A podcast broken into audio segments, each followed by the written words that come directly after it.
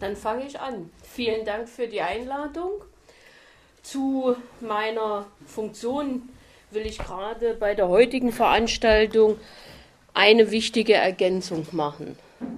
Und zwar bin ich stolz darauf, dass sich die Linke in Sachsen es sich als Landtagsfraktion leistete, mir einen besonderen Sprecherinnenbereich zu geben. Ich bin nämlich Sprecherin für antifaschistische Politik. Äh, man hat es ja mittlerweile selten, dass es so klar und deutlich formuliert wird. Bei SPD und Grüner sind das dann Sprecher für Demokratiefragen und ähnliches. Aber der, die klare Benennung dessen, mit welchem Problem es wir zu tun haben, das passiert leider zu wenig. Und ich muss auch zu dem Flyer und der Ankündigung zu mir eine kleine Korrektur vorwegschicken. Wir haben in Sachsen keinen NSU-Untersuchungsausschuss, sondern wir haben uns in Sachsen bewusst einen anderen Namen gegeben. Es geht bei uns in Sachsen um neonazistische Terrornetzwerke in Sachsen. Und es ist eine Reduzierung, nämlich nur auf das Trio, nur auf diese drei Personen, Böhnhardt, Mundlos, Tschebe, ist genau ein Teil des Gesamtproblems. Ich will aber bevor wir nach Schleswig-Holstein kommen, trotzdem noch mal die Einsortierung machen. Wir leben jetzt seit anderthalb Jahren mit diversen Nachrichten zum Thema. Aktuell diskutiert man zum Thema die Sitzverteilung bei Gericht.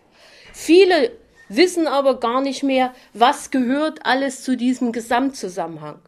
Und ich bitte Sie ganz einfach, mit mir sich die Zeit zu nehmen, um nochmal eine Zusammenfassung und eine Weitung des Blickes zu tätigen, um das Problem wirklich zu verstehen.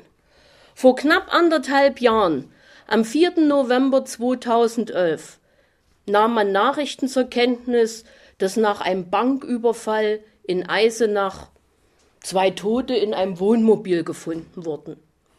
Gleichzeitig ging über die Nachrichtensender bei uns in Sachsen auch, dass in Zwickau ein Haus explodiert ist, wahrscheinlich nach einem Brand. So genau war das am 4. November gar nicht zu erfahren. Wenige Tage dann später wussten wir alle, dass es sich bei den beiden Toten um Uwe Böhnhardt und Uwe Mundlos handelte und dass Beate Zschäpe den Unterschlupf von diesen dreien am 4. November in Zwickau in Brand gesetzt hat und wir hatten diese drei wieder zusammen. Antifaschistinnen Antifaschisten, die seit Jahren engagiert arbeiten, erinnerten sich sofort an diese drei, dass sie im Januar 1998 in Thüringen untergetaucht sind. Vor diesem Januar 98 waren sie alle drei aktiv in der Thüringer Nazi-Szene im Thüringer Heimatschutz. Man besuchte zusammen Konzerte, Konzerte auch der Plattenonner-Bewegung. Man nahm gemeinsam mit anderen an Demonstrationen teil, so auch an Demonstrationen mit der NPD. Man war gemeinsam mit anderen an Straftaten beteiligt, zum Beispiel an einer Schändung in Buchenwald bei der äh, Gedenkstätte. Man war gemeinsam auffällig geworden als Bombenbauer. Bei ihnen wurde Sprengstoff gefunden, Sprengstoffattrappen. Und genau die, mindestens diese drei haben bereits vor 98 gemeinsam einen Weg beschritten hin zu einer weiteren Radikalisierung. Sie wollten noch direkter, noch konsequenter ihren Kampf führen für die weiße Rasse, für die Aufnahme hier in Anführungsstrichen weiße Rasse. Es ist immer etwas kompliziert bei Tonbandaufnahmen, wenn man dann Begrifflichkeiten benutzt. Ich versuche es immer mit zu betonen. Beziehungsweise Kampf gegen das System. Erinnern wir uns auch daran, in welcher Situation wir uns in den 90er Jahren in den östlichen Ländern Deutschlands befunden haben. Die Wende das System komplett zusammengebrochen, alles zusammengebrochen. Man musste sich neu orientieren. bisheriges gab es nicht mehr, angefangen von Jugendarbeit, aber auch Sicherheitsbehörden. Es war einfach für mich erschreckend, als Gast bei dem Thüringer Untersuchungsausschuss die Berichte aus den 90er Jahren zu hören, wie dort zum Beispiel in Thüringen das Landeskriminalamt aufgebaut worden ist. Da stritten sich drei westliche Bundesländer, Bayern, Rheinland-Pfalz und Hessen darum, welche Struktur aus ihren Ländern denn am besten zu Thüringen passen würde. Und da muss man sich wirklich nur mal die Landkarte angucken, wie klein Thüringen ist und wie groß Bayern ist, wie will man bayerische Strukturen auf Thüringen übernehmen. Man stritt sich untereinander, was das Beste ist. Und man war sich nur in einer Frage einig, also so wenig wie möglich DDR-Strukturen, DDR-Personal übernehmen. Bei uns war eigentlich zur damaligen Zeit auch kein Vertrauen mehr in ein funktionierendes Sicherheitssystem vorhanden.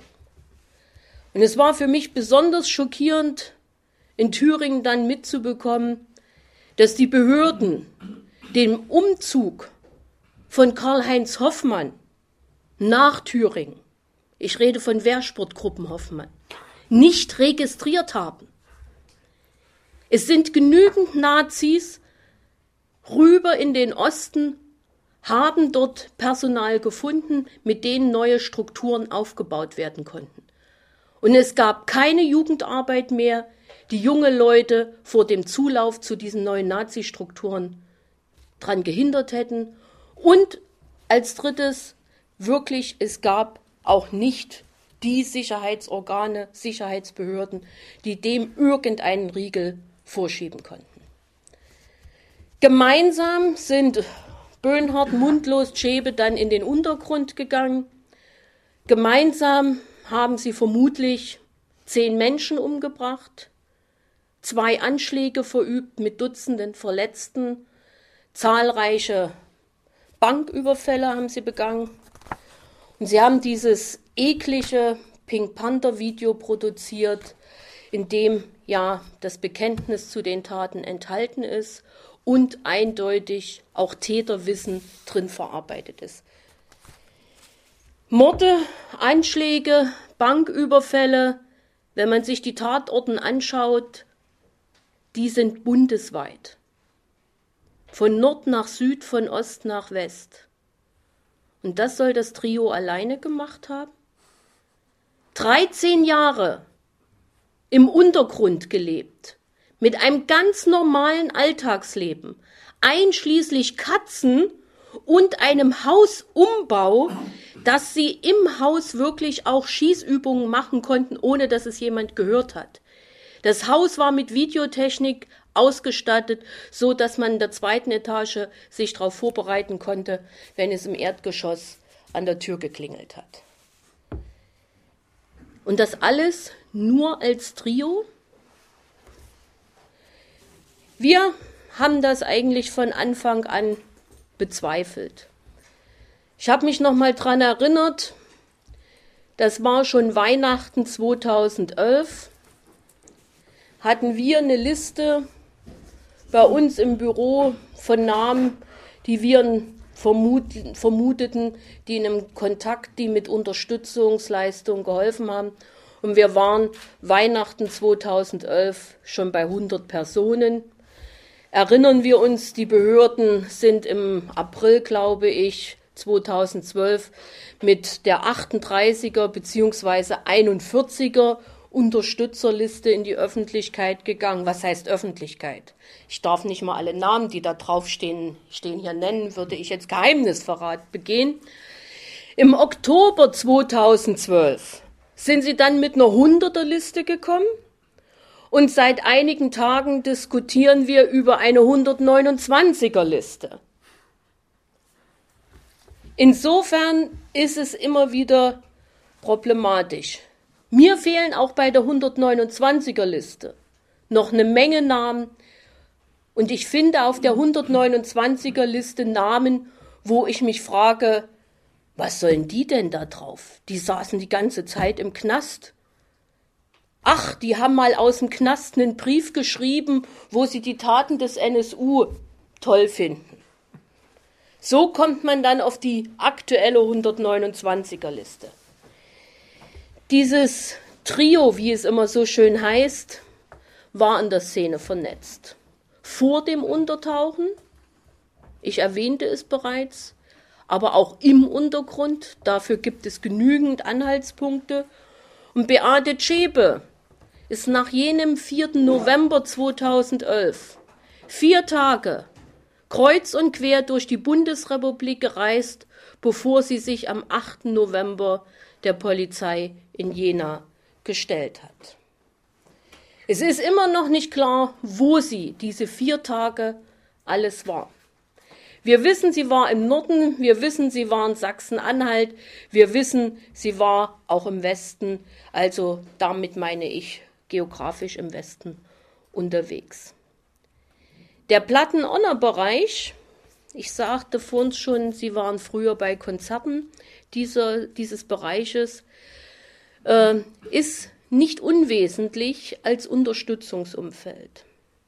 Platten-Onner wird von den Behörden gern als subkulturell bezeichnet. Ein Begriff bei Plattenordner, wo sich mir alles sträubt. Wie kann ich etwas subkulturell nennen, was eigentlich eine derartige Neonazi-Bewegung ist? Plattenordner wird von den Behörden, wenn man sich die diversen Darstellungen anschaut, immer wieder nur auf Konzertgeschehen, Bands, die organisiert werden, CD-Produktionen, die gemacht werden, reduziert. Dass aber genau diese Neonazi-Bewegung es sich vorgenommen hat, den Kampf für die weiße Rasse gegen das System in den Mittelpunkt zu stellen, wird max, also maximal noch dargestellt als ideologischer Hintergrund. Für mich ist es schon ein Unterschied, ob ich formuliere, wie es die Behörden tun, dass bei Plattenonner versucht wird, mit Musik an junge Leute ranzukommen. Lese ich aber Originalpapiere von Plattenonner, steht dort klipp und klar, mit dieser Musik sollen junge Menschen aufgefordert werden, für die weiße Rasse zu kämpfen, gegen das System zu kämpfen.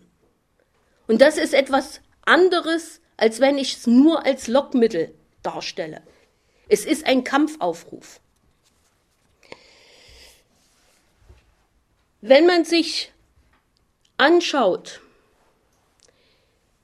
welche Aktivitäten die drei dann wirklich auch nach dem Untertauchen getätigt haben, lassen wir oder werden wir ganz einfach feststellen, sie waren bei Konzerten, auch hier in Neumünster. Und die Fakten, die dazu vorliegen, dass bei der entsprechenden Polizeikontrolle zweimal zwei falsche Namen aufgetaucht sind, äh, doppelte Namen aufgetaucht sind. Ist das nachvollziehbar? Bei uns in Chemnitz gab es ein Konzert, da wollte die Polizei auch Personalienfeststellung machen. Da wurde ein Ausbruch organisiert. Ein martialischer Ausbruch. Warum? Wenn es nur um Personalienfeststellung geht. Auch dort ist für uns der Verdacht klar, dass es an der Stelle um eine mögliche Teilnahme von den dreien oder Teilen von den dreien ging. Sie haben auch weiter an Demonstrationen teilgenommen. Die Bilder, die es aus Dänemark gibt, in Bezug auf den Rudolf Hess Gedenkmarsch, sind für viele eineindeutig. Aber nochmal zurück zu Plattenonner. Viele wissen, Plattenonner ist im September 2000, ja September 2000, durch das Bundesinnenministerium verboten worden.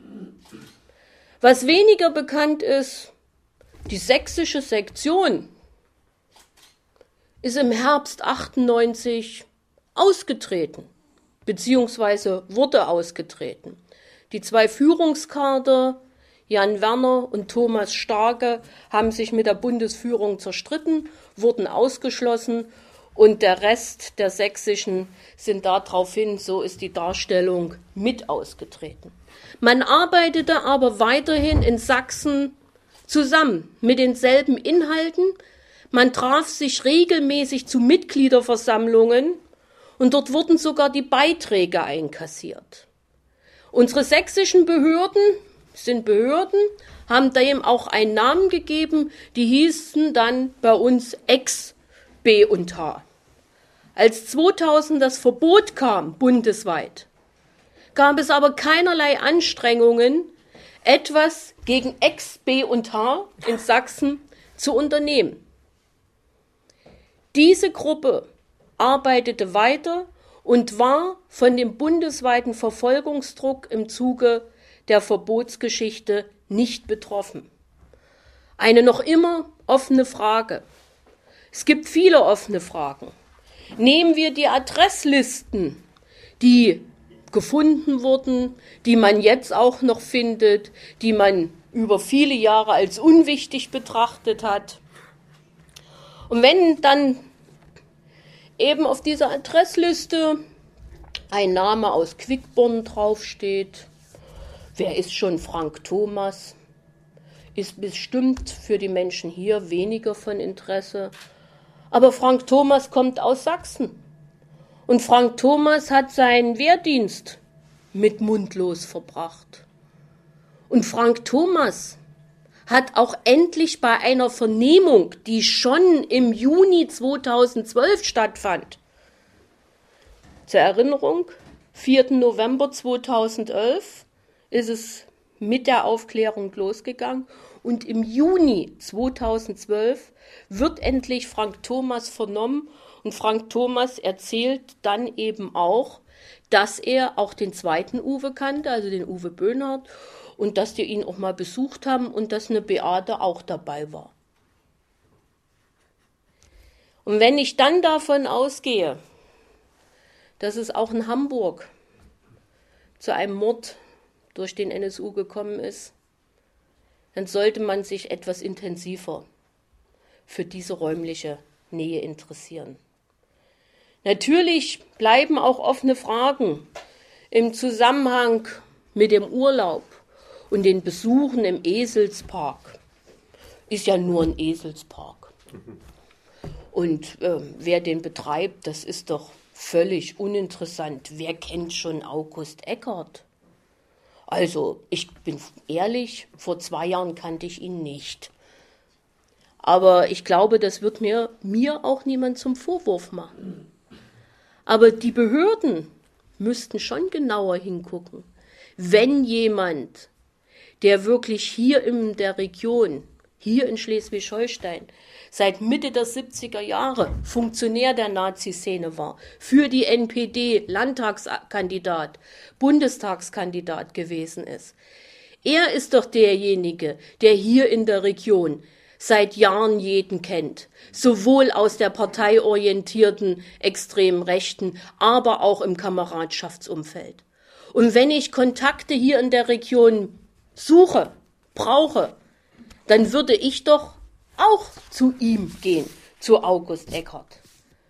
Aber nochmal zurück zu Plattenonner. Plattenonner hatte auch einen bewaffneten Arm, hat's immer noch. Combat 18 und wenn man sich mit den Inhalten beschäftigt von Combat 18, dann bin ich eigentlich sehr nah bei dem Konzept, was der NSU praktisch umgesetzt hat. Und wenn mich nicht alles täuscht, war ja gerade hier in den 90er Jahren der große Prozess wegen Combat 18 Pinneberg.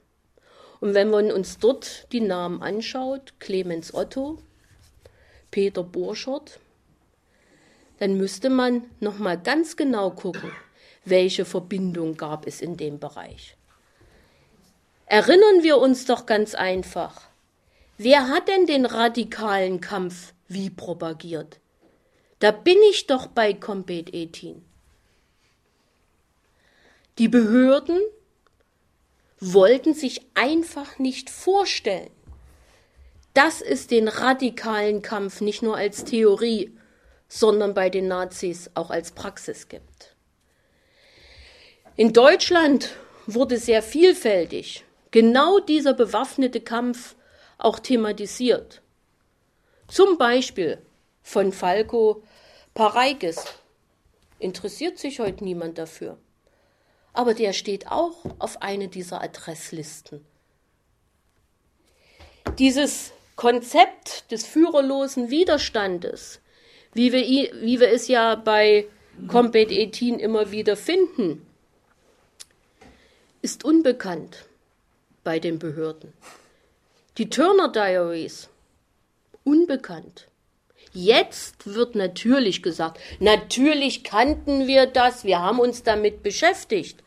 Aber glauben Sie mir bitte eins, als ich im Frühjahr 2012 bei uns im Innenausschuss nachgefragt habe, wie das ist, die Kenntnisse über Leaderless Resistance. Ich habe es dann auch auf Deutsch versucht. Führerloser Widerstand.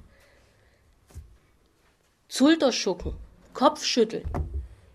Ich musste es dann im Protokoll auch korrigieren lassen, weil da wäre sonst was rausgekommen. Ich weiß es gar nicht mehr dabei. Aber genau das, dieses Konzept, ist die Grundlage dessen, was der NSU getan hat. Und erinnern wir uns, ich muss Sie immer wieder auffordern, das Erinnern ist ganz wichtig für diese anderthalb Jahre. Wie schnell kamen immer wieder die Ausreden nach dem Bekanntwerden? Na, wir konnten das nicht erkennen. Die haben ja keine Bekennerschreiben hinterlassen. Ich konnte diesen Satz nicht mehr hören. Und er kommt immer wieder. Wir konnten es ja nicht erkennen, weil es gab keine Bekennerschreiben. Aber genau das Konzept des führerlosen Widerstandes geht von Gewalttaten ohne Bekennerschreiben aus. Und das hat ja auch seinen Sinn. Wenn ich keine Bekennerschreiben hinterlasse, bringe ich die Behörden nicht auf meine Spur. Vorteil Nummer eins. Vorteil Nummer zwei, meine potenzielle Opfergruppe ist verunsichert. Denn sie weiß ja nicht, woher ist der Angriff gekommen. Und das, was die deutschen Behörden hervorragend gemacht haben, wenn kein Bekennerschreiben da ist, muss ich ja auch im Umfeld der Opfer gucken, ob die nicht irgendwie in kriminellen Machenschaften, in Drogengeschäften, Schutzgelderpressung und so weiter verwickelt sind. Genau das ist ja den Opfern und ihren Familien hinterher noch passiert. Und das ist auch Teil dieses Konzeptes, um den Opfern nochmal weh zu tun. Und dann kommt in den Debatten immer sehr schnell dass der NSU mit der RAF verglichen wird. Und die haben doch Bekennerschreiben geschickt. Und dann muss man sie wieder auf den Pott setzen und sagen, bleiben wir mal bitte beim Rechtsterrorismus. Wie viel Rechtsterrorismus in der Geschichte der BRD gab es denn mit Bekennerschreiben? Ähm, ähm, es war nur eine Gruppierung bei all den Geschichten in der gesamten, in den gesamten Jahrzehnten, das war die Hepp-Kexel-Gruppe. Ansonsten hat rechts bei seinen brutalen Gewalttaten nie mit Bekennerschreiben gearbeitet. Und ich muss nochmal zu Plattenonner zurück. Plattenonner ist verboten. Aber die Menschen, die sich bei Plattenonner engagiert haben, die diese Organisation getragen haben, sind nicht weg. Einige finde ich heute wieder im Rockermilieu, zum Beispiel eben jener Peter Burschert, der damals Combat 18 ist heute im Rockerbereich. Die Aktionsgruppe Kiel ist zum größten Teil bei den Banditos. Und es gibt auch andere Rocker, die nicht unwesentlich sind in diesem ganzen Zusammenhängen, die sehr wohl Bezüge zur Nazi-Szene haben. Und dieser Steffen Rauchbach und seine Aussagen, die sind für mich irgendwie glaubhaft. Wenn er sagt, Beate Zschäpe hat versucht, bei Rockern Waffen zu bekommen, dann glaube ich ihm das. Mir ist unklar, warum der Generalbundesanwalt ihm das nicht glaubt, aber in Schleswig-Holstein ansonsten die Behörden seine Aussagen für sehr ernst nehmen und darauf, ich glaube, insgesamt 100 Verfahren laufen. 200. Und ich bin auch nicht der Meinung, wie manche es versuchen darzustellen, ja, für Leute aus der Platten-Honor-Bewegung ist jetzt äh, das Rockerleben eine Alternative. Ich glaube, das ist simpel und einfach eine andere Hülle für fast dieselben Inhalte. Und insofern müssen wir dort sehr genau aufpassen. Ich habe sie jetzt versucht, nochmal mitzunehmen, so in zwei Jahrzehnte, was so alles gelaufen ist. Ich habe mir das dazu eigentlich auch aufgeschrieben, das ist die Faktenlage.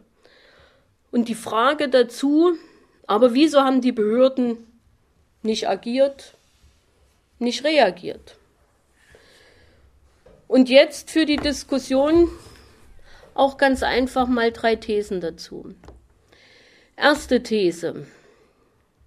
Die Behörden konzentrieren sich auf die Gefahr, die für den Staat existiert. Es wird immer wieder nur über Bestrebungen gegen die freiheitlich-demokratische Grundordnung geredet, die es zu beobachten gilt und so weiter.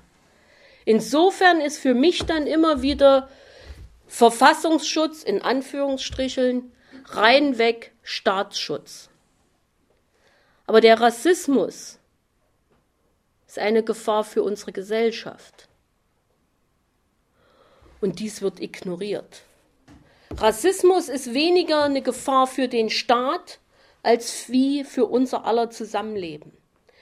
Die Gefahr, die für den Staat ausgeht, der wird dann, die wird dann bezeichnet als Extremismus. Und bei uns hat der jetzige Präsident unseres Landesamtes für Verfassungsschutz hat dazu eine wunderschöne Folie, wunderschön wieder in Anführungsstrichen, und stellt dar, welche Gefahr von den diversen Extremismen ausgehen. Ich benutze diesen Begriff nur in, als Widerspiegelung dessen, was die erzählen. Beim Rechtsextremismus ist die Zielsetzung ein Führerstaat. Beim Linksextremismus die Diktatur des Proletariates. Und beim Ausländerextremismus ist es der Gottesstaat. Es wird nur im Bezug auf einen Staat gesehen. Die Gefahr, die durch Ideologien der Ungleichwertigkeit, ob es sich um Herkunft, körperliche Behinderung, sozialen Status handelt oder anderes, sexuelle Orientierung. Das spielt keine Rolle. Ich hab, wir haben Rassismus als Teil der Gesellschaft, wir haben es als Teil der Behörden. Man merkt es in den Asyldebatten, man merkt es an den Ermittlungen, die gelaufen sind, auch schon die Unverschämtheit Dönermorde, ich sage immer spaßeshalber, wenn demnächst in der Türkei ein Deutscher verunglückt, ob dann jemand von einem Bratwurstmord redet, ist die Debatte um die Sitzplätze im Gerichtssaal wurden schon angesprochen. All das ist Rassismus in deutschen Behörden. Aber auch, und das dürfen wir, glaube ich, nie vergessen, es sind die klassischen deutschen Sekundärtugenden das Grundgerüst aus meiner Sicht auch für rechte Einstellung. Autoritär, hierarchiebezogen, Ordnung, deutsche Kultur als Mittelpunkt, Nationalborniertheit. Und das ist eigentlich der Punkt, der mich am meisten ärgert. Man nimmt nicht zur Kenntnis, wie die europäische extreme Rechte arbeitet. Man nimmt das Nazi-Problem als ein reines deutsches Problem wahr. Man nimmt die Vernetzung der Nazis europaweit nicht wahr. Zweite These. Behörden agieren ist bürokratisch und buchhalterisch. Die haben ihre Schubladen. All das, was wir jetzt angesprochen haben, nein, was ich angesprochen habe, ich spreche ja alleine, Entschuldigung. Plattenordner kommt in die Schublade subkulturell. Die NPD hat ihre eigene Schublade. Da sind die anderen Parteien jetzt alle schon raus. Früher gab es in der Schublade noch die Republikaner und DVU. Republikaner sind nicht mehr gefährlich und DVU sind der NPD aufgegangen.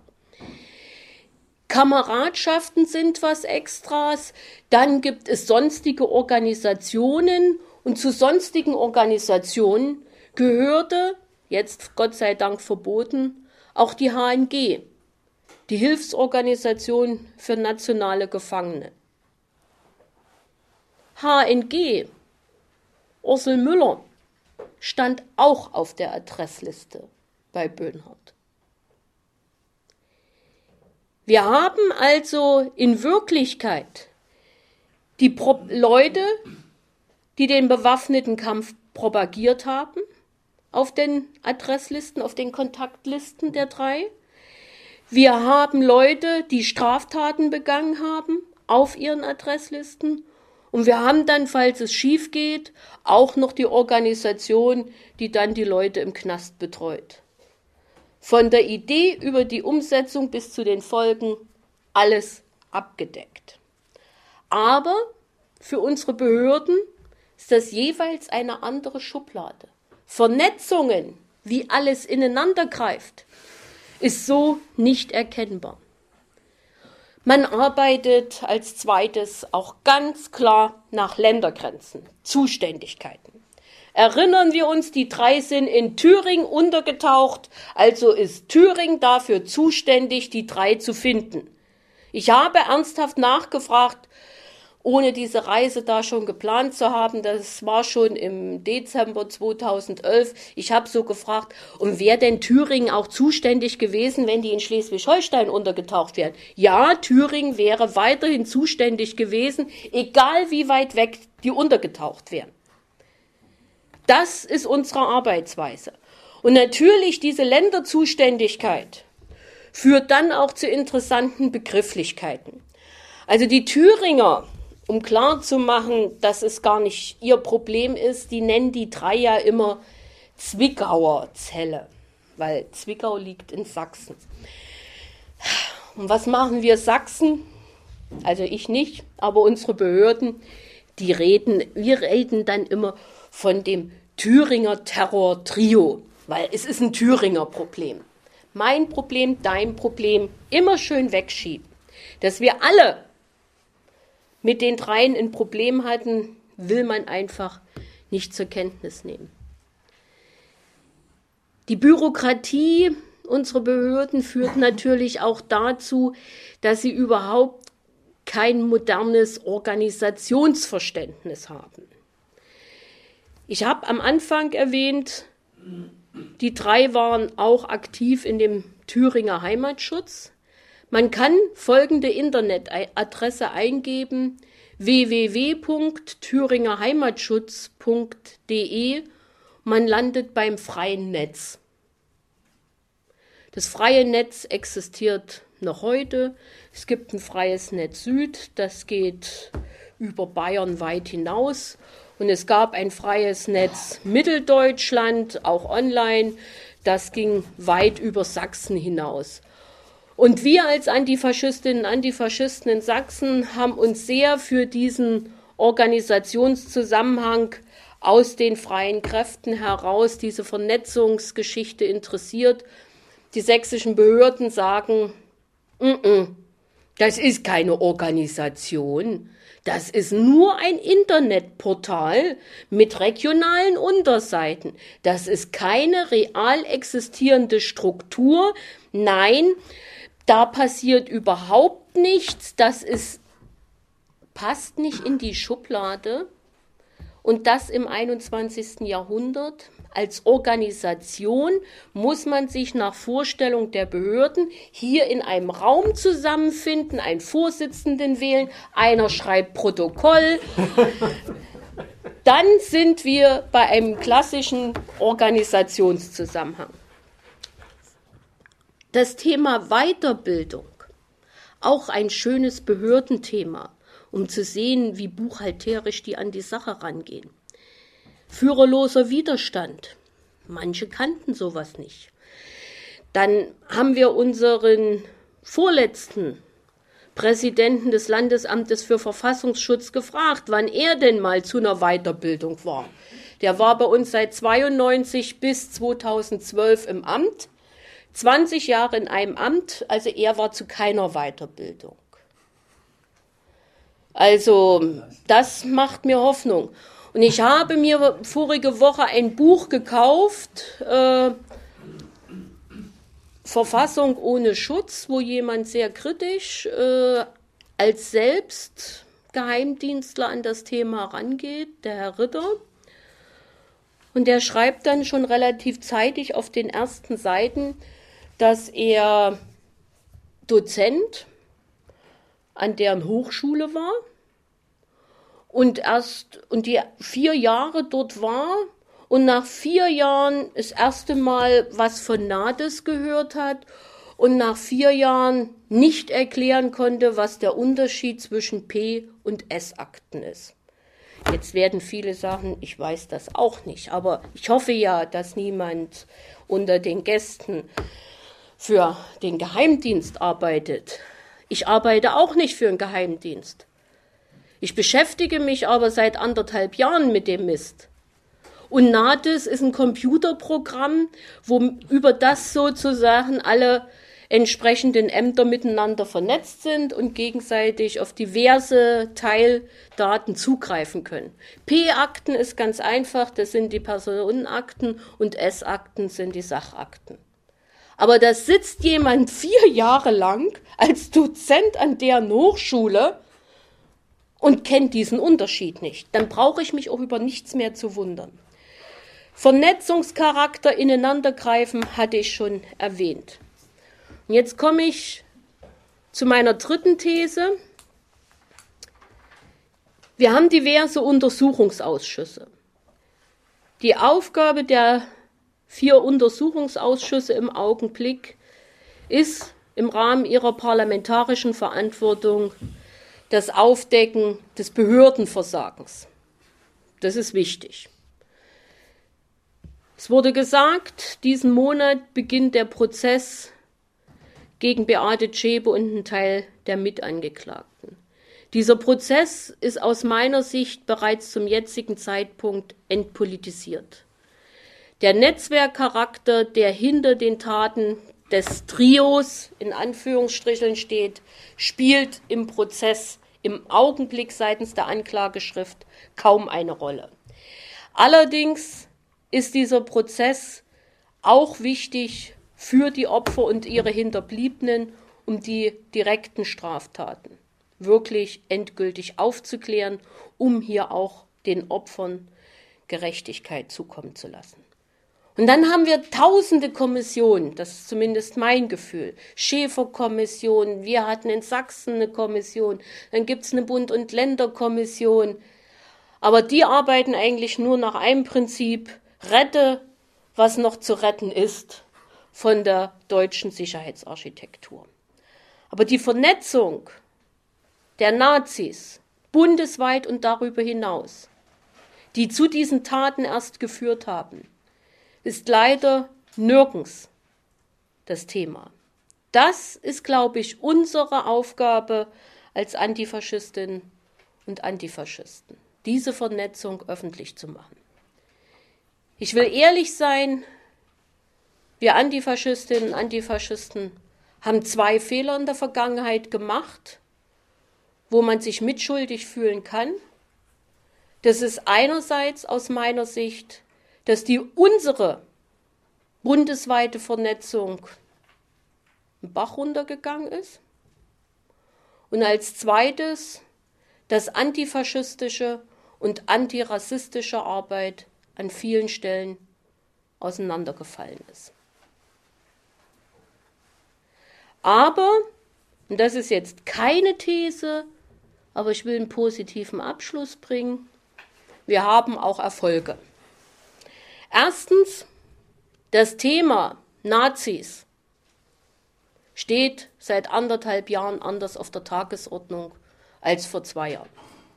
Und unser zweiter Erfolg, das Thema Geheimdienste, ist in, ist in einer öffentlichen, also nicht das Thema ist in einer öffentlichen Kritik, sondern Geheimdienste sind in einer öffentlichen Kritik, wie wir es schon lange nicht mehr erlebt haben. Und wie lange sich das V-Leute-System noch halten wird, ich bezweifle es. Danke für die Aufmerksamkeit. Für die Diskussion habe ich eine Bitte. Bei diesem Thema könnte ich eine Woche lang äh, Sachen sagen, erzählen, in den Raum werfen. Ich kann nicht vollständig sein. Also wenn jemand äh, von Ihnen ein Thema hat, was er sie vermisst hat, bitte nicht als Vorwurf formulieren, warum haben Sie, warum hast du dazu nichts gesagt, sondern einfach das Thema ansprechen, Frage stellen und dann können wir auch darüber reden. Danke.